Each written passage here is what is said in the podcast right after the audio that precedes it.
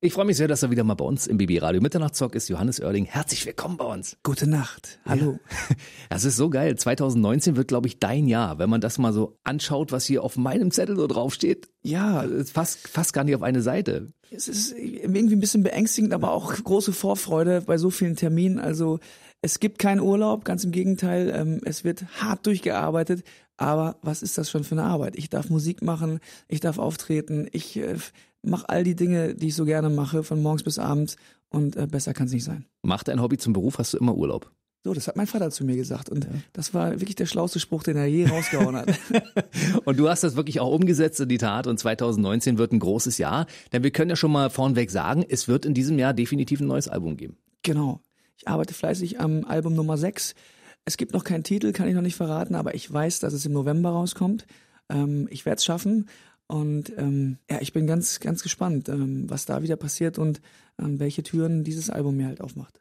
Du bist ja einer der großen deutschen Songpoeten und ich persönlich bin schon wieder total geflasht durch den Song an guten Tagen. Und wenn ich jetzt höre, ich muss bis November noch warten auf ein neues Album, ja, tut mir ein bisschen es leid ist auch. Echt hart, da. Aber es geht mir genauso irgendwie. Also das ist so furchtbar. Das haben wir auch das erste Mal gemacht, dass wir so so früh vorab einen Song rausgebracht haben. Ähm, das ist so ein bisschen auch der der heutigen Zeit geschuldet, dass man einfach so ein bisschen die die Wartezeit auch überbrückt. Aber ähm, im Grunde genommen quält mich das auch. Ich will am liebsten auch jetzt schon raus, weil ich auch vor allen Dingen weiß, hier und da ist schon auch was fertig. Am liebsten würde ich das jetzt auch auf der Bühne schon präsentieren, aber ich muss geduldig sein. Und du auch. Hm, ja, was soll ich machen, ne? Aber ich kann ja bis dahin an guten Tagen hören. Oder wird es vielleicht bis zum November noch einen zweiten Song geben, den du vorher auskoppelst aus dem Album? Ist sowas zumindest möglich? Ich glaube ja, es wird, ja? es wird was rauskommen. Und ich weiß nicht, ob ich das schon verraten darf. Ich mach's jetzt einfach. Ähm, ich habe mit einem Künstler aus Berlin auch eine gemeinsame Sache gemacht, einem Rap-Künstler aus Berlin, den glaube ich auch das ganze Land kennt. Ähm, hat der vier Buchstaben? Der hat vier Buchstaben. Mhm. Und ähm, ich kann mir vorstellen, dass dann auch in der Zwischenzeit auch da nochmal was rauskommt. Guck einer an. Also 2019 können sich die Fans drauf freuen. Es kommt dann auch eine große Tour. Das können wir, glaube ich, auch schon mal bekannt geben, weil auch das ist ja neu. Ja. Also äh, 2000 20 gehst du auf große Tour zum sechsten Album und es gibt ein paar Termine bei uns in der Region. Ne? Vielleicht kannst du die schon mal verraten, damit wir wissen, wann wir dich hier hören können. Mache ich gerne, auf jeden Fall. Am 9.3. sind wir zuallererst in Leipzig. Dann geht's weiter mit Berlin. Ich freue mich auf Berlin. Alle Berliner kommen vorbei am 21.3. Und einen Tag später, am 22.3., geht's auf jeden Fall noch nach Dresden. Also für die Berlin-Brandenburger ist Berlin natürlich die beste Wahl, muss man sagen. Aber auch nach Sachsen mal kurz zu fahren ist ja kein Problem. Also für die Leute, die in Südbrandenburg wohnen, die fahren mal schnell nach Dresden oder nach Leipzig. Sachsen ist immer eine Reise wert. Immer eine Reise wert. Ja. MV natürlich auch, ja? Das stimmt. Weil vorher ist am 16. August ja noch Wolgast ein großes Pene-Konzert, ne? Da ist ja auch was los. Stimmt, in Wolgast bin ich auch schön unter freiem Himmel. Das ist dann was anderes. Die Tour wird ja äh, drin sein, also und, ähm, da werden wir uns ein bisschen in die Hallen äh, verkriechen. Aber dann vorher Wolgast, Open Air, das nehmen wir natürlich auch noch mit dieses Jahr. Bevor wir jetzt nochmal über Sing mein Song, das Tauschkonzert ausführlich reden werden, sprechen wir natürlich nochmal ein bisschen über das aktuelle Album, das ja kommen wird. Wird es so sein, das sechste Album wie die anderen fünf Alben davor? Also eine Mischung aus, aus Abtemponummern und Balladen? Ja, das kann man, glaube ich, schon so sagen. Ich werde wieder alle musikalischen Facetten ähm, abdecken. Das liegt daran, weil ich einfach auch wahnsinnig gerne Balladen höre und auch singe. Aber äh, eben auch, ähm, ich sag mal, die positive oder die, die, die schnellere und fröhliche Seite von mir immer gerne zeige. Es wird ein sehr facettenreiches Album. Ich glaube, der größte Unterschied ist am Ende des Tages, dass ich nicht nur über meine eigenen Probleme singe, sondern mir auch Gedanken über äh, grundsätzliche Dinge, die vielleicht falsch laufen bei uns in der Gesellschaft gemacht habe.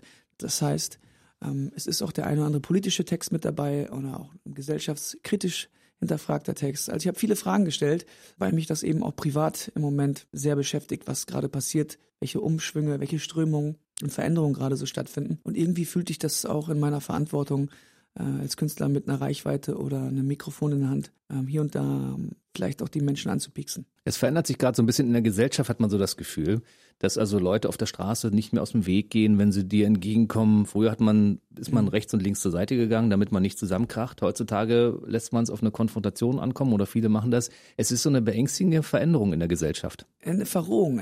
Ich habe wirklich auch das Gefühl, dass die Gesellschaft sehr egozentrisch wird und alle denken, es wird einem was weggenommen und alle gucken so weitestens bis zu ihrem eigenen Gartenzaun, anstatt auch mal um die Ecke zu denken oder vielleicht auch ein bisschen weiter zu denken, an andere zu denken. Ich vermisse Solidarität, ich vermisse äh, auch ganz viel Toleranz.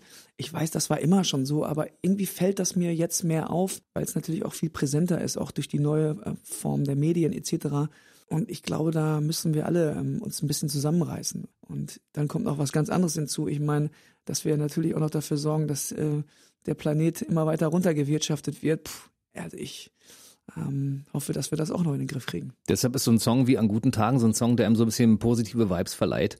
Den kann man hören und sagen, okay, das ist so ein Tag, an dem ich nicht im Stau stehe, an dem ich schöne Sachen erlebe, das ist so, so, so ein guter Tag. Davon haben wir im Augenblick nicht so viel. Genau, es geht einfach auch darum, ein gutes Gefühl zu haben oder in sich, wenn man irgendwie selbst mit sich zufrieden ist und mit dem Tag, dann äh, schwappt das natürlich auch auf andere rüber. Und dann hat man halt einen guten, eine gute Atmosphäre ein bisschen Love und Peace ist vielleicht, das klingt wie, wie als wäre ich ein Hippie oder sowas, aber ich empfinde das schon so, dass äh, wir Deutschen äh, da auch Weltmeister drin sind, so ein bisschen mürrisch zu sein und den Kopf gesenkt auf unser Smartphone guckend, äh, mit Ellbogen uns irgendwo durchzuboxen und alle Leute immer berichtigen zu wollen und ähm, ich weiß es auch nicht. Wir haben so eine Hausmeister-Mentalität, ohne jetzt den Hausmeister nach. Wir wissen alle, wovon ich spreche. Ja. Diese Hausmeister, die immer nur am Motzen waren, genau. die meine ich. Ähm, und das ist, will ich nicht, so will ich nicht äh, leben. Das hat nichts damit zu tun, dass wir zum Beispiel darauf achten, dass Dinge bei uns auf Kante liegen, dass es ordentlich ist. Also wir sind ja beide sehr ordnungsliebend, habe ich so genau, das Gefühl. Das sind aber gut, das ist ja wieder was Gutes. Ne? Also ich freue mich auch, wenn wir beim Bäcker sind und alle stellen sich vernünftig in die Reihe. Ja. So, ne? Aber ähm, äh, vielleicht ab und zu mal ein bisschen mehr Leichtigkeit, so ein bisschen bisschen laissez-fairen Stil wäre schon gut, glaube ich. Also ich habe so das Gefühl, wenn man zum Konzert geht zum Beispiel zum Johannes Oerding Konzert oder zu Mark Forster oder zu mhm. Mike Patrick Kelly oder wie sie alle heißen, dann hat man anschließend zumindest ein paar Stunden so ein gutes Gefühl, weil diese positiven Vibes, die viele ja unbedingt wollen, ja, wollen ja nicht alle diese äh, mhm. Ellbogenmentalität, die wollen einfach ein bisschen gut, eine gute Zeit haben. Das hat man definitiv, wenn man von so einem Konzert kommt. Ich denke schon. Ähm, ich sage auch immer, ein gutes Konzert ist eigentlich eins, was eben das gesamte Spektrum der Gefühle so abklappert. Also dass man zwischendurch einfach mal sich kaputt lacht, dass man sich freut, dass man die Augen schließt und einfach nur ein gutes Gefühl hat. Aber man darf natürlich auf dem Konzert auch mal nachdenklich und traurig werden. Vielleicht auch sowas wie, ähm, ah ja, er hat recht, ähm, wir müssen was tun, also einen Motivationsschub mitnehmen. Aber ich bin grundsätzlich auch bei dir.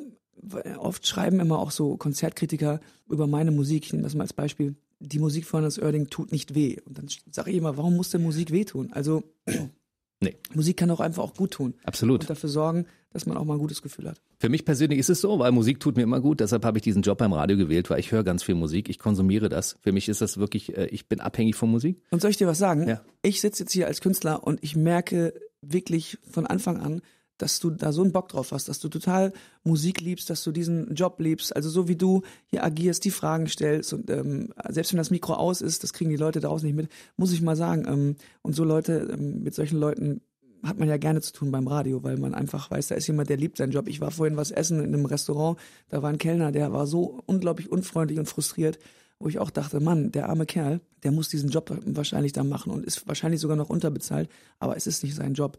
Und ähm, umso glücklicher können wir beide, glaube ich, sein, dass Absolut. wir was gefunden haben, was uns ja, Spaß macht. Hobby zum Beruf gemacht. So ja, und du sitzt mittlerweile kurz vor dem sechsten Album hier bei uns und da ist so viel passiert. Also wer Johannes Oerding jetzt mal verfolgen möchte, also ich habe die ganzen Alben in letzter Zeit mal wieder durchgehört. Ich höre sie regelmäßig. Erste Wahl, Boxer für immer ab jetzt, alles brennt, Kreise. Und das Neue, dessen Titel wir noch nicht verraten, es sei denn, mhm. du machst das noch im Laufe der nächsten paar Minuten. Ja, ja, ja, ja. Nee, da krieg ich richtig, krieg ich richtig Ärger. Nein, das wollen wir nicht. Ärger wollen wir nicht. Äh, freuen wir uns auf jeden Fall drauf. Und wir reden natürlich jetzt, das ist völlig klar, über Sing meinen Song, das Tauschkonzert. Das ist so eine Sendung, die ich persönlich sehr mag, weil man hat das Gefühl, man sitzt als Zuschauer direkt an diesem Tisch mit den Künstlern, die dort die Songs der anderen Künstler performen. Das ist ein geiles Format. Und du bist dabei. Ja, ich ähm, bin immer noch ganz glücklich, wenn wir darüber sprechen, weil ähm, das war eine Erfahrung für mich. Ich glaube, es war die schönste Erfahrung, die ich mit anderen Künstlern auf meiner bisherigen Reise gemacht habe.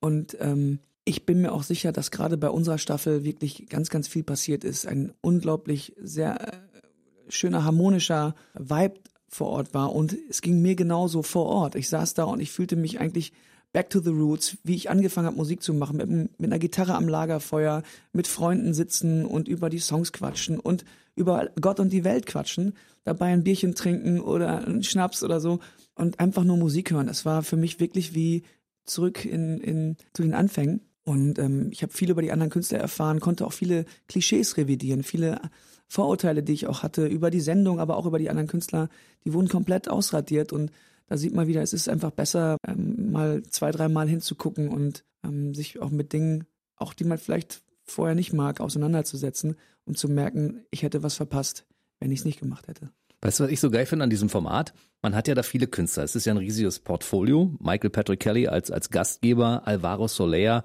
äh, Jeanette Biedermann, die wir auch lange nicht gehört haben, Vincent Weiss, Milo und Jennifer Habe. Mhm. Jennifer Habe haben viele ja gar nicht so auf dem Schirm, aber genau. man sieht, dass sie eine große Künstlerin ist. Das sage ich dir. Also ähm, ich kannte sie auch nicht. Ähm, das lag unter anderem daran, dass sie natürlich auch aus der Metal-Szene kommt, mhm. Symphonic Metal. Da habe ich nichts mit am Hut. Aber vor Ort hat die uns alle so umgeblasen. Ganz junges Mädchen, äh, eine ganz, ganz äh, liebenswerte, tolle Frau, die wirklich im, in, in der Metal-Musik ihre Bestimmung gefunden hat. Und eine Stimme, da zieht sie echt die Schuhe aus. Da können sich die Leute echt drauf freuen. Und sie hat natürlich auch immer ganz besondere Versionen gemacht, die man halt so auch nicht im deutschen Fernsehen. Wann hört man schon zur Primetime, sag ich mal, äh, auch mal hier so hier und da so ein paar ordentliche Metalbretter. Mhm. Dieses Genre hat ja kaum eine Chance, auch im Fernsehen überhaupt stattzufinden, außer wenn mal irgendwie eine Reportage über Wacken stattfindet. Und das finde ich auch richtig gewagt, auch äh, von dieser Sendung Sing mein Song, dass sie eben auch dieses Genre mit reinbringen und äh, diesem Genre auch eine Plattform geben. Jeder Künstler muss ja in diesem Format einen Song oder mehrere Songs von anderen Künstlern singen. Wie schwer ist es denn, sich zum Beispiel in so einem Metal-Song einzugrooven? Wie, wie schwer ist denn das? Ja, das ist schon, äh, das ist schon auch der Trick, irgendwie äh, die eigene Komfortzone so zu verlassen. Und das ist auch die Herausforderung daran, dass man eben sagt, okay, ich muss jetzt nicht jeden Song hier äh, wie der Balladen-Johnny auf dem, auf, dem, auf dem Hocker singen, sondern ganz im Gegenteil, ich verlasse mein gewohntes Umfeld und ich rap jetzt mal die eine Nummer oder ich mache daraus mal eine äh, ein Reggae oder so. Und das ging uns allen, glaube ich, so, dass wir uns selber auch den Spaß erlaubt haben, hier und da ähm, was Besonderes zu machen. Und ich glaube, dass es wirklich in diesem Fall alles eine Bereicherung war. Für jeden. Also für den, der da sitzt und äh, der zuhört, für die Leute auf der Couch, dass sie neue Versionen hören und für uns, dass wir eben auch ähm, uns haben inspirieren lassen äh, und auch vielleicht mal das ein oder andere, äh, den ein oder anderen neuen Sound ausprobiert haben. Für alle, die äh, das noch nicht gesehen haben, das ist also eine musikalische Reise, die findet in Südafrika statt. Also da sieht man auch ein bisschen was von der Landschaft zwischendurch, ne? Und dann hört man die geilen Künstler, die wir seit vielen Jahren aus dem Radio kennen, mit völlig anderen Facetten. Was hat dir da besonders gefallen? Genau so ist es und ähm, es kommt sogar noch eine Ebene hinzu. Man hört nicht nur Musik und nicht nur neue Musikversionen von Songs, die man vielleicht kennt, so. Man hört die Geschichten hinter den Songs und das finde ich auch immer sehr, sehr spannend. Also jeder erzählt, warum er auch ähm, den Song geschrieben hat oder warum er sich einen Song ausgesucht hat von äh, seiner Kollegin oder von seinem Kollegen. Und das macht, glaube ich, das Ding aus. Und dann kommen auf einmal Geschichten zum Vorschein, dass man den Song mit ganz anderen Ohren eben auch hört und das berührt einen wirklich. Also wenn du äh, auch die eine oder andere wirklich dramatische Geschichte hörst, dann nimmt man auch die Zeilen anders wahr und ähm, da, da ich gebe zu, ich wurde da so oft ins Herz getroffen, dass ich wirklich auch feuchte Augen hatte. Fast in jeder Sendung gab es Momente, wo wir da saßen und erstmal ordentlich durchatmen mussten, vorher und nach dem Song. Es gab ja schon viele Künstler, die auch bei den letzten Staffeln mit dabei waren, die alle schon auch während dieser Shows ihr Herz ausgeschüttet haben. Da erfährt man ja so viele unglaubliche Dinge. Michael Patrick Kelly war hier im Interview. Ich habe von ihm erfahren, wie er damals noch äh, in Ostberlin auf den Weihnachtsmärkten aufgetreten ist mhm. und was er jetzt für, ein, für eine Mega-Karriere hingelegt hat. Der saß hier mit Füßen auf dem Tisch und wir haben wirklich entspannt zwei Stunden gequatscht. Ja. Es ist unglaublich und ähm, da erfährt man so viel. Und ich meine, du hast auch so eine interessante Geschichte. Du erzählst wahrscheinlich auch, wie du damals deine Heimat verlassen hast, von, von Münster nach Hamburg und solche Sachen, ne? Ja, also klar, man ähm, entkleidet sich da auch so ein bisschen. Und insbesondere auch, es gibt immer so eine Dokumentation, die direkt danach auch läuft, wo ähm, man auch begleitet wird. Und ähm, ähm, man geht wirklich bis zurück zu den Anfängen, bis zu der Kindheit und guckt, was ist passiert. Warum überhaupt hat man sich auf diesen Weg begeben? Und ja, ich glaube, meine Geschichte war halt die, ich bin ein Junge vom Dorf, der eigentlich nichts anderes wollte, als äh, immer Musik machen und singen und sich dann irgendwie doch so da durchschlagen musste und ähm, um überhaupt mal irgendwann auf die großen Bühnen in der Großstadt oder wo auch immer äh, zu klettern. Und auf dem Weg ist natürlich viel passiert, viele Enttäuschungen, auch viele, viel Zweifel, aber ähm, ich glaube, ich war dann doch immer mit der entsprechenden Geduld gesegnet oder dem Selbstbewusstsein zu sagen, nein, das wird irgendwann. Ich muss nur lange genug dranbleiben. Thomas Godoy hat erzählt, als er hier war, dass ihr damals zusammen anfingt, irgendwie bei ganz kleinen Festivals zu spielen und dass das damals nicht so leicht war. Ihr habt jetzt auf äh, verschiedenen Wegen eure Karriere gemacht und ich kann mich noch zum Beispiel an ein Konzert in Potsdam erinnern, da war es relativ leer, da hast du sogar noch die Leute mit auf die Bühne geholt. Ja, das mittlerweile spielst du die fetten Arenen. Das ist, ist das ja. lustig? Ich kann mich da auch noch dran. Wir haben gerade schon äh, äh, drüber gequatscht, das äh, Waschhaus, glaube ich, in Potsdam. Ja war natürlich ein trauriger Anblick, da irgendwie vor, vor 72 Leuten zu spielen in so einem großen, in so einem großen Raum. Ja, aber auch da muss man durch. Ich meine, Ich habe auch früher vor drei Leuten gespielt. Ich habe in Kneipen angefangen. Da saßen die Leute mit dem Rücken zu mir an der Theke. Aber es war mir egal. Also, weil ich einfach auch schon die Tatsache, dass ich da sitze und singe und eine Gitarre in der Hand habe und Musik mache, die macht mir einfach schon Freude. Natürlich ist es viel schöner, wenn die Leute äh, zuhören und applaudieren und auch wegen dir kommen. Gar keine Frage.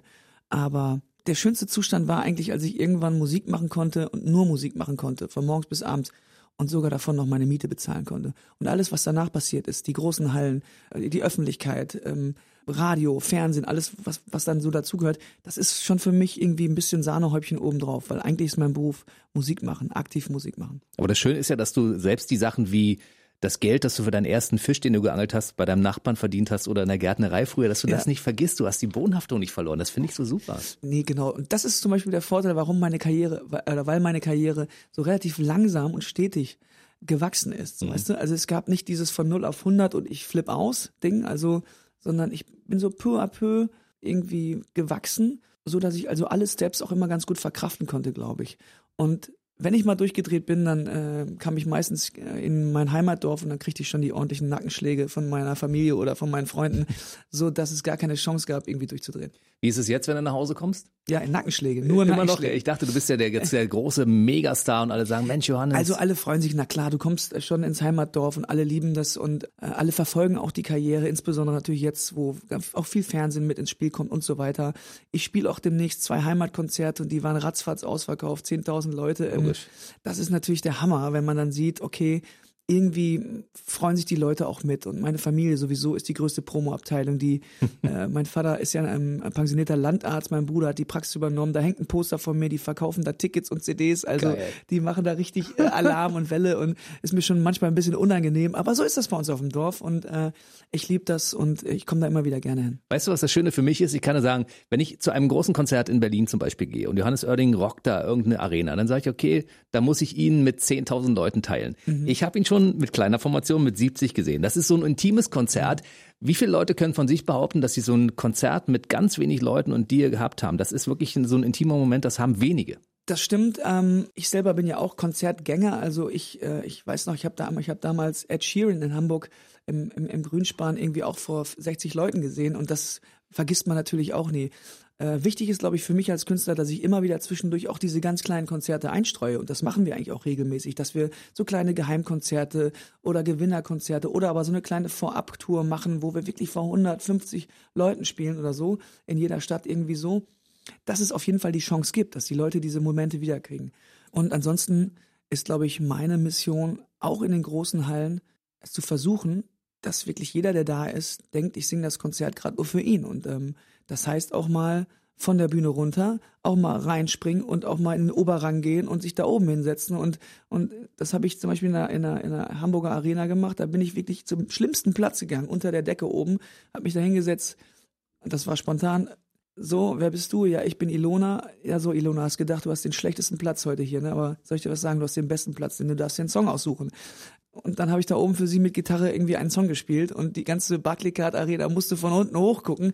Ähm, ich glaube, das muss die Aufgabe sein. Du darfst nicht eine Distanz aufkommen lassen. Du musst die Leute auch in den großen Hallen mitkriegen, weil sonst ähm, heißt es schnell, ja, früher war er noch toll in den kleinen Konzerten und in den großen Hallen, da spürt man das nicht mehr so. Nein, du musst dranbleiben. Du musst, das musst ein Clubkonzert draus machen. Weißt du, was ich ganz schlimm finde? Sag's. Dass unsere Zeit schon wieder vorbei ist. Ah, Gott, oh Gott. Weil wir oh könnten noch stundenlang weiterreden. Auf jeden Fall. Ich habe noch tausend Fragen. Ja, ich Oder hätte noch tausend Antworten.